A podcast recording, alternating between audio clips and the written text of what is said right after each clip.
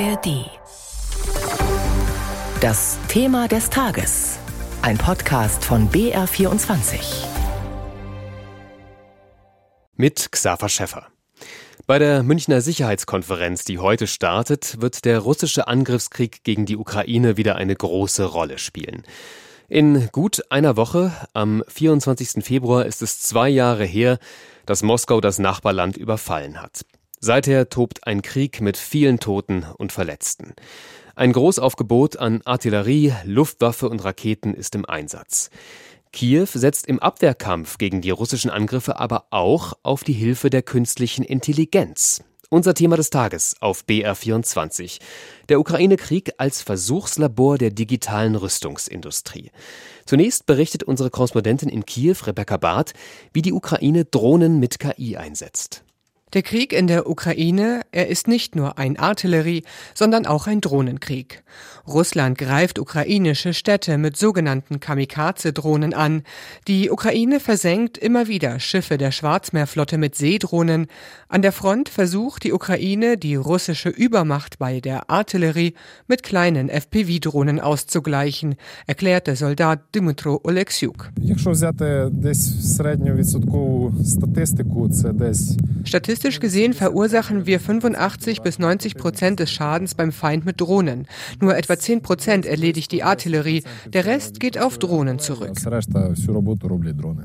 Inwieweit moderne Drohnen gegenüber der klassischen Artillerie gewinnen können, das ist eine Frage, über die Experten streiten. Für die Ukrainer aber haben Drohnen einen großen Vorteil. Die weit verbreiteten FPV-Drohnen, die die Piloten wie in einem Computerspiel in ihr Ziel fliegen können, kosten nur etwa 500 Euro. Zerstören können sie aber einen millionenschweren Panzer, erklärt die ukrainische Soldatin und Drohnenspezialistin Maria Berlinska. Wir sparen Ressourcen, selbst wenn wir ein paar tausend solcher Drohnen verbrauchen und nur einen russischen Panzer treffen. Wir vermeiden damit weitere teure Konsequenzen für unsere Soldaten wie Prothesen, Operationen oder zerstörte Familien. Eine Million FPV-Drohnen will die Ukraine in diesem Jahr produzieren und damit ihre Produktion um über 60 Prozent steigern und man will sie weiterentwickeln, sodass sie auch bei Nacht eingesetzt werden können. Präsident Zelensky fordert bei der jüngsten Umgestaltung seiner militärischen Führungsspitze mehr Innovation. Wir brauchen Praxis im Umgang mit neuen Technologien. Theorie gibt es genug. Es muss in der Praxis funktionieren, um unsere Ziele zu erreichen und das Leben unserer Soldaten zu schützen. Um im festgefahrenen Stellungskrieg wieder die Initiative zu erlangen, setzt die Ukraine auch auf Drohnen, die weit hinter der Front zum Einsatz kommen sollen. Tausende Langstreckendrohnen sollen in Zukunft noch mehr Ziele in Moskau und St. Petersburg angreifen. Die Produktion soll zunehmend lokalisiert werden, denn viele der Bauteile kommen aktuell noch aus China. Auch US-Tech-Konzerne sehen im Ukraine-Krieg eine große Chance, das Anwendungsfeld der KI zu erweitern, nämlich für den Einsatz von Kriegstechnologie. Das Time Magazine hat pünktlich zum Start der Münchner Sicherheitskonferenz eine Titelgeschichte gemacht über den ersten KI-Krieg in der Geschichte. Was da dran ist, darüber hat meine Kollegin Claudia Schaffer mit Christian Schiffer gesprochen, unserem BR-Digitalexperten. Das Time Magazine schreibt ja von einer neuen Ära der Kriegsführung. Teilst du diese Einschätzung, Christian? Ja, ich teile sie zum Teil. Also auf der einen Seite erinnerten uns natürlich dieser Krieg an eigentlich Kriege, die wir schon längst hinter uns gelassen hatten. Also diese Schützengräben zum Beispiel, ja, diese Artillerieduelle, der große Einsatz auch von Menschen, ja, das erinnert uns eher an die, zum Beispiel den Ersten Weltkrieg. Aber auf der anderen Seite mögen vielleicht die Taktiken äh, uns alt vorkommen, aber die Waffensysteme, die sind natürlich modern und wir sehen zum Beispiel, wie wir gerade gehört haben, Drohnen oder beim Einsatz von KI tatsächlich, dass wir hier vielleicht auch den ersten KI-Krieg erleben in der Ukraine. Und wie kann man sich das genau vorstellen? Im Beitrag von Rebecca Barth war ja die Rede eben von, vom Einsatz von Drohnen. Was für Möglichkeiten gibt es sonst noch, KI-gestützte Waffensysteme einzusetzen?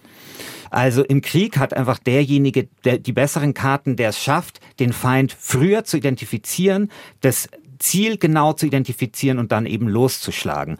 Und das ermöglicht KI, weil jedes Mal, wenn ein Mensch sozusagen in dieser Entscheidungskette noch dazwischen geschaltet wird, verliert man natürlich an Geschwindigkeit. Und wenn die Waffen das selber entscheiden können oder zumindest eine Vorauswahl dem Menschen präsentieren, dann ist man schneller und dann kann man effektiver auf dem Schlachtfeld kämpfen.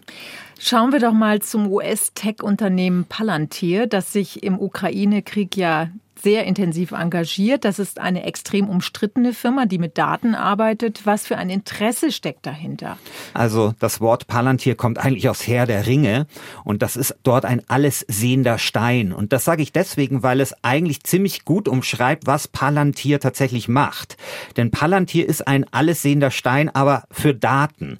Also Palantir durchsucht Daten, bereitet Daten auf und hat in der Tat der Ukraine ihr System umsonst zur Verfügung gestellt. Der CEO war auch der erste eines internationalen Unternehmens, der damals bei Zelensky war.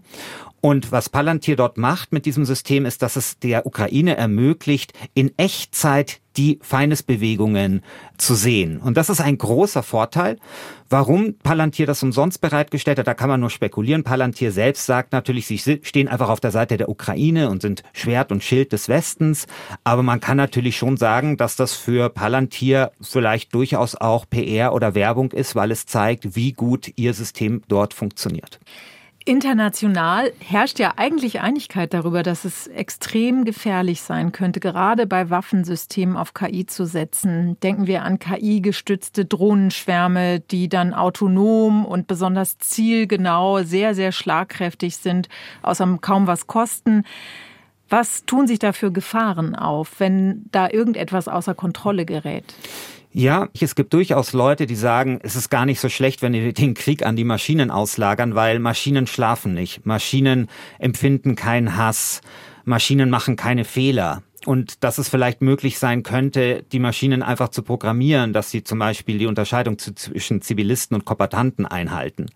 Aber in der Tat ist es so, dass es viele Leute und Experten gibt, die da große Gefahren damit verbinden. Und die Gefahr ist immer der Kontrollverlust. Also was passiert denn eigentlich, wenn so ein autonomes Waffensystem einen Fehler macht, ja, etwas verwechselt beispielsweise, Darauf antworten wieder autonome Waffensysteme, darauf antworten wieder autonome Waffensysteme und sich das dann irgendwie so hochschaukelt und es keinen Menschen mehr gibt, der in der Lage ist oder die Zeit hat, dort dann noch den Stecker zu ziehen. Was wird denn jetzt eigentlich diskutiert, um zu verhindern, dass da alles außer Kontrolle gerät? Es gibt ja schon die Idee einer freiwilligen Selbstkontrolle. Es gab ein Treffen in London. Klaffen da nicht Wirklichkeit und Realität schon längst auseinander? Hat da nicht schon längst ein Wettrüsten begonnen? Ja, das hat es. Und alle Versuche, das international zu regulieren, sind bisher gescheitert. Das hängt an der Sache selbst, weil das sehr komplex ist. Wann ist überhaupt ein Waffensystem autonom? Man kann das auch schwerer kontrollieren, weil man sieht das den Waffensystemen auch nicht unbedingt an. Und dann kommt natürlich hinzu, dass niemand auf diese Waffensysteme verzichten möchte. Autonome Waffensysteme verschaffen einem im Krieg einfach einen Vorteil und diesen Vorteil möchte sich eben niemand nehmen lassen sagt Christian Schiffer, unser BR-Digitalexperte zum Einsatz von künstlicher Intelligenz bei der Entwicklung von Waffensystemen. Ein Thema, das auch bei der Münchner Sicherheitskonferenz eine Rolle spielen dürfte.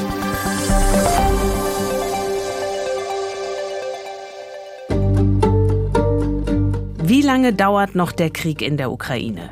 Das fragen wir uns seit dem ersten Tag im Podcast Streitkräfte und Strategien. Wie erfolgreich ist die Gegenoffensive? Die Ukrainer kommen, wenn überhaupt, dann sehr langsam voran. Sie kommen unter ständigem Beschuss voran, weil konstant nahezu Artilleriebeschuss herrscht. Und was sagen eigentlich Militärexperten über die Waffenlieferungen? Wir streiten ja in Deutschland ja auch leidenschaftlich über Wärmepumpen, aber wir streiten nicht über Leopard oder wir überlegen uns noch nicht, wie wir Leopard oder Puma-Bestellungen ein bisschen schneller durch die Runden kriegen. Ich bin Anna Engelke. Und ich bin Carsten Schmiester. Wir ordnen die Nachrichten aus der Ukraine ein. Jeden Dienstag und Freitag. Hören Sie gerne rein und abonnieren Sie den Podcast Streitkräfte und Strategien, zum Beispiel in der ARD Audiothek.